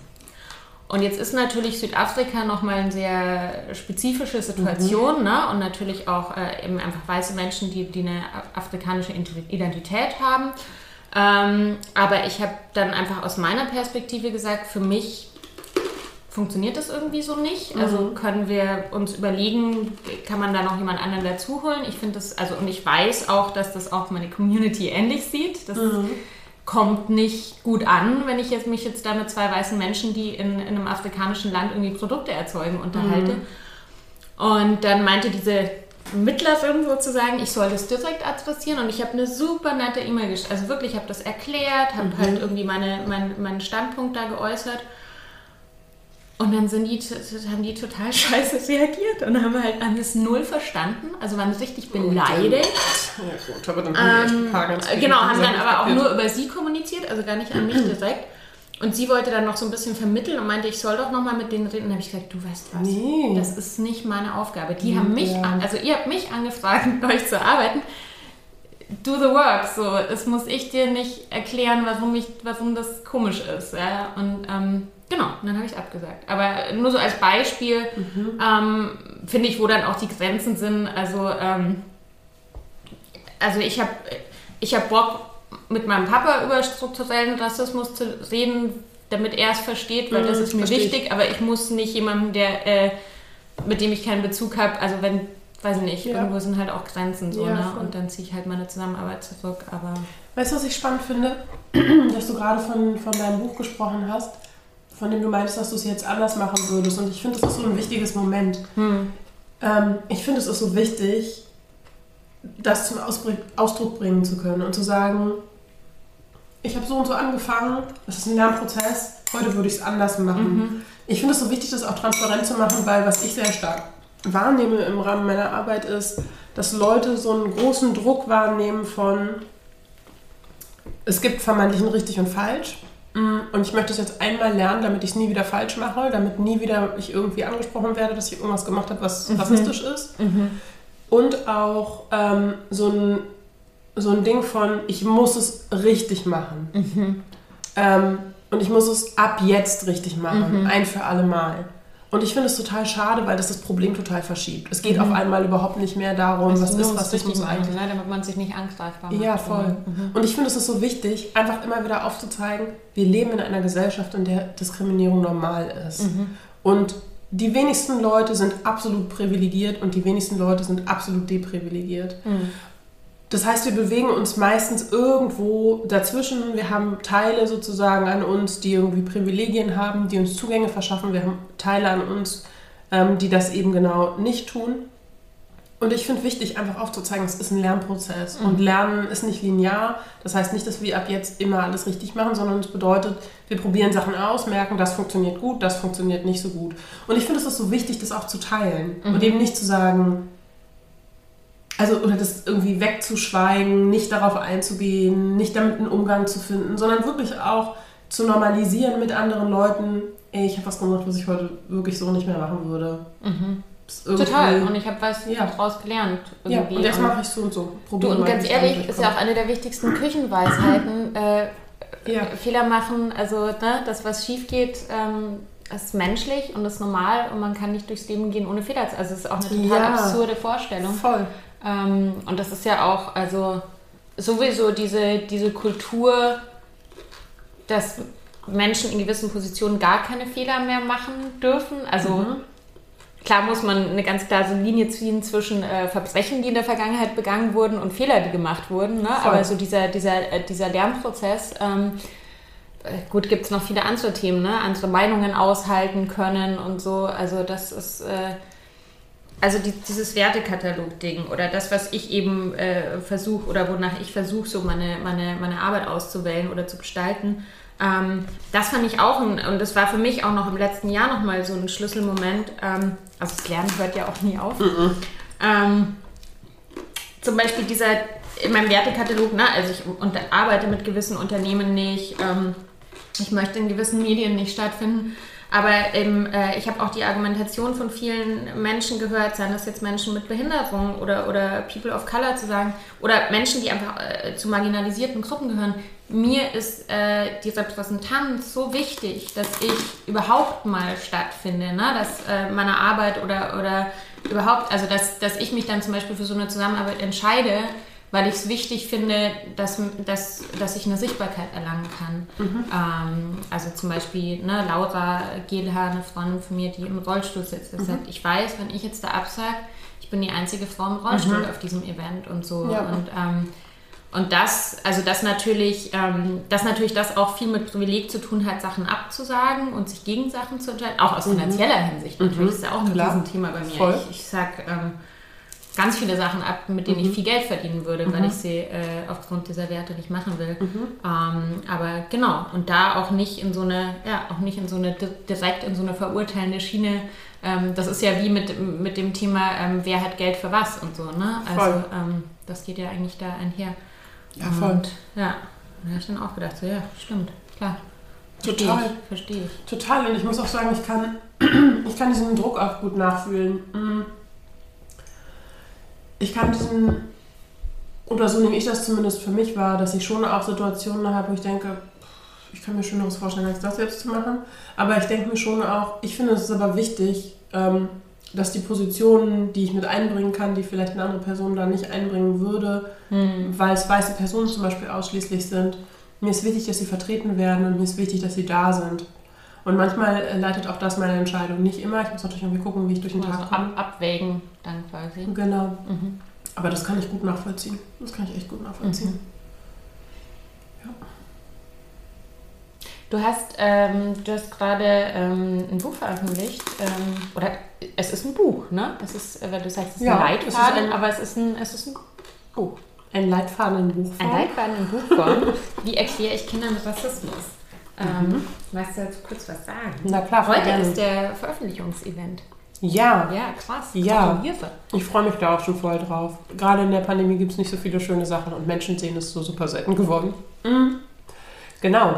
Mhm. Ich muss kurz überlegen. Also, das ist, finde ich, eine ganz feine Sache, weil das ist erschienen im Verlag Familiar Faces. Mhm. Und die haben im letzten Jahr auch nachdem sozusagen, nach der Ermordung von George Floyd und dann auch von, von den Sachen, die dann darauf folgend sozusagen auch in Deutschland passiert sind. Es gab ja auch in Berlin eine, eine echt riesige BLM-Demo. Mhm. Ich frage mich übrigens, wo die ganzen Leute in diesem Jahr waren bei der BLM-Demo. Nur mal so. Es mhm. waren bestimmt 13.000 Leute weniger da. Mhm. Ähm, genau, und die haben einen ersten Aufschlag im letzten Jahr schon gemacht und wollten, das, das sind ähm, drei weiße Frauen, mit denen ich da zusammengearbeitet habe, die gesagt haben, okay, hu, das ist für uns irgendwie auch ein Thema, wir müssen mal gucken, wie gehen wir damit eigentlich um, auch als Eltern. Mhm. Und dann haben sie, wie gesagt, schon mal eine Version gemacht, die hat sich sehr stark orientiert an einer englischsprachigen und ich glaube im Internet frei verfügbaren ähm, Version. Ich weiß gerade gar nicht so genau, ist es How, How to Talk? Ich weiß gerade nicht, wie, wie die Originalversion heißt. Ähm, die Originalversion hat übrigens nicht einen oder eine Autorin. Also es, es, gibt, es ist nicht ganz klar, von wem das okay. geschrieben worden ist. es ist eine, genau, es ist eine Open Source Geschichte und die wurde dann ergänzt und auch nochmal stärker mit einem Deutschlandbezug erarbeitet. Und die wollten sie in diesem Jahr neu machen und haben mich gefragt, ob ich das machen will. Und ich habe das gerne gemacht. Und mir ist eigentlich immer wichtig, wenn ich es irgendwie machen kann, auch andere Leute mit einzubinden. Mhm. Einfach weil die Perspektive, die ich auf Rassismus habe, ist natürlich irgendwie, also ist na klar, ist eine wissenschaftliche Perspektive, hat aber ja immer auch was mit meiner persönlichen Erfahrung zu tun. Und mhm. obwohl natürlich Rassismus eine Kollektiverfahrung ist, ist es gleichzeitig so, dass ich nicht alle Rassismuserfahrungen machen werde, die sozusagen potenziell möglich sind. Mhm. Genau, und dann habe ich noch ein paar Leute angefragt, ob sie Lust hätten, auch nochmal zu ergänzen. Also das heißt, wir haben jetzt, das ist neu in, in der Version, wir haben jetzt also einen Teil zu unterschiedlichen Formen von Rassismus. Das heißt, Vanessa Wu zum Beispiel hat zu anti-asiatischem Rassismus mhm. geschrieben. Mhm. Ähm, Emilien Wopana Mudimu zum Beispiel hat geschrieben zu antischwarzem Rassismus. Linda Hamui hat geschrieben zu anti-muslimischem Rassismus und Monty Ott hat zu Antisemitismus geschrieben. Ähm, ich muss vielleicht ganz kurz dazu sagen, weil es ja auch in der Rassismusforschung die Diskussion gibt, ist Antisemitismus Rassismus oder nicht. Mhm. Mir war wichtig, Antisemitismus aufzugreifen, weil ich schon wichtig finde, ähm, das spezifische Gewachsensein von Rassismus in Deutschland. Und ich nehme total stark wahr eine Kontinuität zwischen Kolonialismus, der mit Blick auf Deutschland auch antischwarzen Rassismus mit einbezieht, aber nicht ausschließlich. Mhm und dann aber auch die Tatsache, dass die Menschen, die teilweise im Kolonialismus schon tätig waren, auch in der NS-Zeit tätig mhm. waren. Diese das, Verschränkung. Diese, ja, ja das mhm. ist mir, mir ist es wirklich total wichtig. Ich will damit überhaupt nicht sagen, das eine war schlimmer oder weniger schlimm, sondern was ich sagen möchte ist, es gibt eine krasse Überschneidung darin, um wessen Interessen es schon immer gegangen mhm. ist. Das finde ich einen mhm. total wichtigen Punkt. Und äh, eine Person, die ich da gerne anbringe, weil Leute sie auch eher kennen, ist Eugen Fischer. Mhm. Eugen Fischer hat schon im ersten deutschen Konzentrationslager, nämlich in Namibia, rassistische Forschung gemacht und dann später während der NS-Zeit auch. Mhm. Genau, von daher wollte ich die Frage nicht unbedingt da aufmachen, aber mir ist wichtig, das auf, mit aufzugreifen oder Antisemitismus mhm. mit aufzugreifen, weil ich glaube schon, dass, dass es wichtig ist, die, die jeweilige Geschichte sozusagen eines Landes zu verstehen im Hinblick auf Rassismus. Genau, und dann hm, habe ich noch ein paar coole Gespräche führen dürfen Einmal mit den beiden Gründerinnen von Tebalu, die übrigens im August, ich meine am 18. August ist es erschienen, das Buch Gib mir mal die Hautfarbe. Äh, da gehe ich nächste Woche zu der, zu der Lesung. Ja, ja, ja, sehr genau. gut. Ja, Lustig, cool. Ja. Genau, und die, ähm, die beiden haben nochmal was zum Thema Empowerment und Powersharing. Ja. Also Empowerment, ich sage es vielleicht mal ganz kurz, weil die Frage kommt manchmal so ein bisschen auf. Empowerment kennen die meisten Leute schon eher. Also hier geht es so um Selbstbefähigung, Selbstermächtigung. Mhm es geht aber, finde ich, auch viel um Grenzen ziehen, Selbstfürsorge sind hier Aspekte, finde ich, die mhm. wichtig sind. Und dann Powersharing, im Grunde so ein bisschen die Frage danach, wie kann ich meine Privilegien eigentlich einsetzen für Rassismuskritik? Mhm. Wo kann ich Räume öffnen, wo kann ich Platz abgeben und so weiter. Genau, darauf gehen die beiden so ein bisschen ein. Dann habe ich noch ein Gespräch mit Stefanie Kaff-Schöttle geführt, ähm, die ja sehr stark aus einer psychologischen Perspektive darauf schaut. Und wir sprechen einfach nochmal so ein bisschen darüber, wie funktioniert eigentlich Sozialisierung im Zusammenhang von Rassismus, dass mhm. Kinder eben schon sehr früh auch rassistische Vorurteile haben können und tatsächlich auch einfach rassistisch handeln. Mhm. Ähm, und mit Saraya Gomez spreche ich so ein bisschen darüber, welche Möglichkeiten haben wir eigentlich auch ähm, Kinder vor Rassismus in der Schule zu schützen. Mhm. Genau, das heißt, in, diesem, in dieser Version sind deutlich mehr Leute oder nochmal anders, vielleicht nicht unbedingt deutlich mehr, aber Leute nochmal anders auch involviert durch wirklich eigene Beiträge. Genau, und jetzt bin ich mal gespannt, wie das ankommt. Voll gut. Also dieses Buch sollte eigentlich allen PädagogInnen in Deutschland ausgehändigt werden. Ja. Ja. Nee, aber ich bin, also wie gesagt, ich bin gespannt, hm. wie es angenommen wird. Ich kann sowas immer super schlecht einschätzen. Und ich merke auch dadurch, dass ich das Jahr sehr stressig fand. Mhm. Und ähm, so mein persönlicher Survival-Modus ist, glaube ich, eher zu viel zu machen und super mhm. viel zu arbeiten auch wahrscheinlich vor der Angst, irgendwie meine Autonomie zu verlieren, weil ich Arbeit schon noch sehr als Autonomie wahrnehme, weil ich einfach dadurch Geld verdiene. Mhm. Ähm, das klingt ein bisschen komisch, aber hat mich die Veröffentlichung, obwohl ich ja wusste, dass es jetzt veröffentlicht wird, so überrumpelt. Ich habe das, mhm. ich merke, dass ich habe so viel gemacht, dass ich gar nicht mehr so richtig auf dem Schirm habe, was ich gemacht habe. Und dann kam es so, oh stimmt, das ist ja diese eine coole Sache, die jetzt irgendwie passiert. Mhm. Mhm. Ja. Was ist so, wir sind tatsächlich schon über einer Stunde. Oh.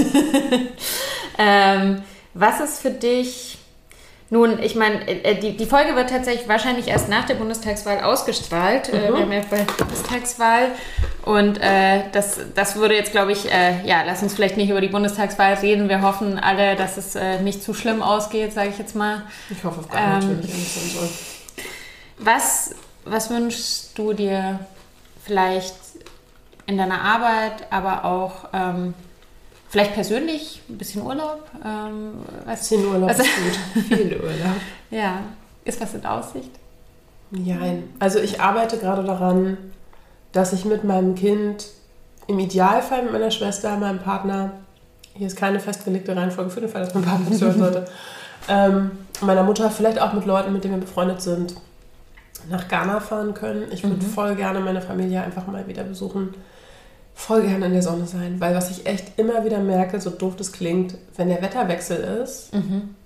ich habe irgendwie eigentlich, glaube ich, physisch habe ich hier nichts verloren. Ich ja. sollte irgendwo sein, wo es ja. warm ist. Ich glaube, das sind nicht meine Breitengrade eigentlich. Mhm. Ähm, was wünsche ich mir für die Zukunft? Ich wünsche mir, dass das mit der Gründung gut klappt, ähm, weil mein Ziel ist tatsächlich, eine GmbH zu gründen mit gebundenem Kapital. Das heißt, das soll eine sein, die sich selbst gehört, die nicht verkauft werden kann und in der die Menschen, die da arbeiten, ähm, Entscheidungen treffen können, was eigentlich mit der Kohle passiert. Mm. Und mich interessiert natürlich auch richtig doll, wie kann ich eigentlich einen Arbeitsplatz gestalten, der von Beginn an diskriminierungskritisch ist, weil meine Arbeit besteht ja sehr viel darin, dass Leute das sozusagen im Nachhinein machen, nachdem gegründet worden ist, okay, uh, wir merken jetzt, das ist ein Problem, wie gehen wir damit um? Und ähm, mal abgesehen von, finde ich, so, so grundsätzlichen Sachen, die wichtig sind, nämlich wir brauchen irgendwie Schutz vor Diskriminierung. Ähm, das muss irgendwo festgehalten sein. Es muss auch klar sein, dass wir irgendwie einen Umgang haben, dass es Konsequenzen gibt und so weiter. Meine ich wirklich auch auf der zwischenmenschlichen Ebene, welche Möglichkeiten haben wir eigentlich, da auch irgendwie einen Umgang zu finden, gut miteinander reden zu können, uns sicher in Gesprächen zu fühlen ähm, auch mit Blick auf unsere eigene Position eben zu gucken, okay, wo sind die Verletzlichkeiten auch? Mhm. Also ich meine damit wirklich auch die strukturellen Verletzlichkeiten und wie finden wir einen guten Umgang damit. Das, da bin ich gerade voll gedanklich dran und habe auch total Lust, da irgendwie noch tiefer einzusteigen. Und deswegen hoffe ich, dass das gut klappt, mm, dass ich nicht vorher eine absolute Obermeise bekomme. und ja, doch, eigentlich ehrlich gesagt einfach das. Voll gut. Mhm. Alles, alles Gute für die Gründung. Ja, also ich danke. bin gespannt und ähm, wenn es dann, dann auch einen Namen gibt und das Ganze äh, zu verbreiten ist, äh, teile ich das natürlich auch gerne. Danke. Ähm, und ich habe immer drei Fragen. Sind es drei überhaupt? Ja, doch. Ich habe immer, ich habe immer am Ende noch so ein paar Fragen, die ich mhm. alle äh, frage, die in meine Küche kommen. Ähm, und das erste wäre tatsächlich äh, äh, Lieblingsessen als Kind, hätte ich vorhin schon gefragt. Gibt es aktuell sowas wie ein Lieblingsessen? Hast du ein, oder so ein Comfort Food? Da bin ich, glaube ich, die denkbar schlechteste Person, um das zu beantworten, weil ich finde es ganz spannend. Ich finde die Idee von Food Prep total gut, mhm. aber ich bin auch eine Person, ich habe auf eine ganz bestimmte Sache Lust und ich kann nichts anderes essen. Mhm. Also ein sehr, also das kann einfach ganz unter, können ganz ja, unterschiedliche voll. Dinge sein. Okay. Okay. Aber im Moment ist es so ein bisschen was Pragmatisches, weil mhm. bei uns zu Hause war gerade irgendwie Krankheit noch und nöcher. Und ähm, was ich voll gerne mache, ist wir haben einen Reiskocher zu Hause. Mm. Ich mache ehrlich gesagt mm. eigentlich einfach Duftreis, ähm, ein bisschen Avocado dazu, Kimchi rein und das war's. Das ist so total basic. Das ist immer so ein bisschen so mein ähm, Verzweiflungsessen, mhm. aber irgendwie finde ich es super befriedigend. Keine Ahnung warum. Mhm. Also es mhm. macht satt. Ich mag Reis auch voll gerne mit so ein bisschen Salz mhm. und dann irgendwie diese Mischung aus Avocado, Kimchi irgendwie mhm. macht mich das happy. Ah, das und klingt nach einer guten Mischung. Und ich muss nichts machen, ich muss eigentlich einfach nur den Reis in den Reiskocher schmeißen. Ja, Reiskocher. Ich bin auch eine große Verfechterin von Reiskochern. Ich habe noch so ein, bei mir kann man noch so ein Gemüse, so einen Dünsteinsatz reinmachen. Das heißt, man kann mhm. noch Gemüse mit reinschmeißen, mhm. so in Stücke geschnitten. Das ist gut. Dann man, kann man das auch mit reinhauen. Ähm, dann eine andere Frage: ähm, Was für eine Frucht wärst du, wenn du eine Frucht wärst? Eine Ananas. Begründung? Gibt es eine oder nicht? Musst auch nicht. Also eigentlich ehrlich gesagt total simpel. Ich war, ich mag Ananas total gerne. Hier gibt es, finde ich, eigentlich nie gute Ananas. Und ich war zwei, Anfang 2018 eine Freundin von mir besuchen, die ähm, in Sri Lanka gelebt hat eine Zeit lang. Und, ähm, und ich, vielleicht, ich muss, glaube ich, kurz ein bisschen ausholen. Als ich sie besuchen war, Sri Lanka ist ja quasi genau auf der gleichen Höhe wie Ghana. Mhm. Und ich fand es echt abgefahren. Ich bin ausgestiegen. Also äh, natürlich bin ich ausgestiegen, bin dann aus dem Flughafen rausgekommen und dachte, öh, krass, ich könnte in Ghana sein. Also mhm. dieses physische mhm. Erlebnis mhm. fand ich total abgefahren. Und auf jeden Fall gab es da Ananas, die so total reif waren. Ich liebe reife Ananas. Mhm. Es gibt, finde ich, echt weniges, was so lecker schmeckt. Und die hat so ganz leicht nach Kokos geschmeckt. Mhm. So eine Ananas wow. Klingt voll gut. Ähm, hast du sowas wie ein, wie ein Leitsatz oder ein Mantra oder sowas? Habe ich ein Mantra? Ähm, ich glaube, ich habe jetzt nicht so einen Satz oder so. Ich glaube, es würde am ehesten in die Richtung gehen von, wir können besser sein, als wir aktuell sind. Und die Frage ist, wie. Ich würde sagen, das ist das perfekte Schlusswort. Dem kann man nichts hinzufügen, ja. Danke für die Einladung und fürs Essen. Ich habe übrigens das ganze Brot. Ja, voll gut, voll gut. Mir ist gerade aufgefallen, dass der Kuchen da drüben auch glutenfrei ist. Kannst du gerne auch noch ein Stück haben. Ich habe gerade kurz traurig da reingeguckt und gesehen, Mist, es gibt keinen Crumble. ja, ich würde sagen, dann gibt es jetzt noch ein Stück Kuchen. Mhm, und ähm, ja, schön, dass du da warst. Ähm, Sehr gerne. Und ähm, viel Erfolg auch mit dem Buch. Ähm, das klingt toll. Also ich würde es mir auch gerne mal anschauen. Und ich habe auch so... Mist, ich hätte dir eins mitbringen können. Ich Du, durch. Und mal nach. Ich besorge es mir auch gerne. Ähm, genau, ich hoffe, ihr hattet ähm, auch Freude äh, an, die, an dieser heutigen Folge. Und ich habe es vorher noch nicht so richtig gesagt, aber es ist ja jetzt erstmal die letzte Folge für eine unbestimmte Weile, ähm, weil ich mich auch meiner eigenen Gründung widmen werde mhm. und ähm, mal gucken. Also ich, ich sage mal, ich lege den Podcast ein bisschen auf Eis. Ich mag die Idee, den re zu reaktivieren vielleicht sogar im Restaurant irgendwann, vielleicht cool. sogar als Live-Format. Das ist so, so ein bisschen eine Traumvorstellung. Mhm. Ähm, vielleicht sogar mit Publikum, ähm, je nach den Umständen. Mhm. Mal gucken. Mhm. Ähm, genau, aber deshalb sage ich erstmal äh, Arrivederci aus äh, Hoffmanns Küche und ähm, bis äh, auf unbestimmte Zeit zum nächsten Mal. Lasst euch nicht ärgern.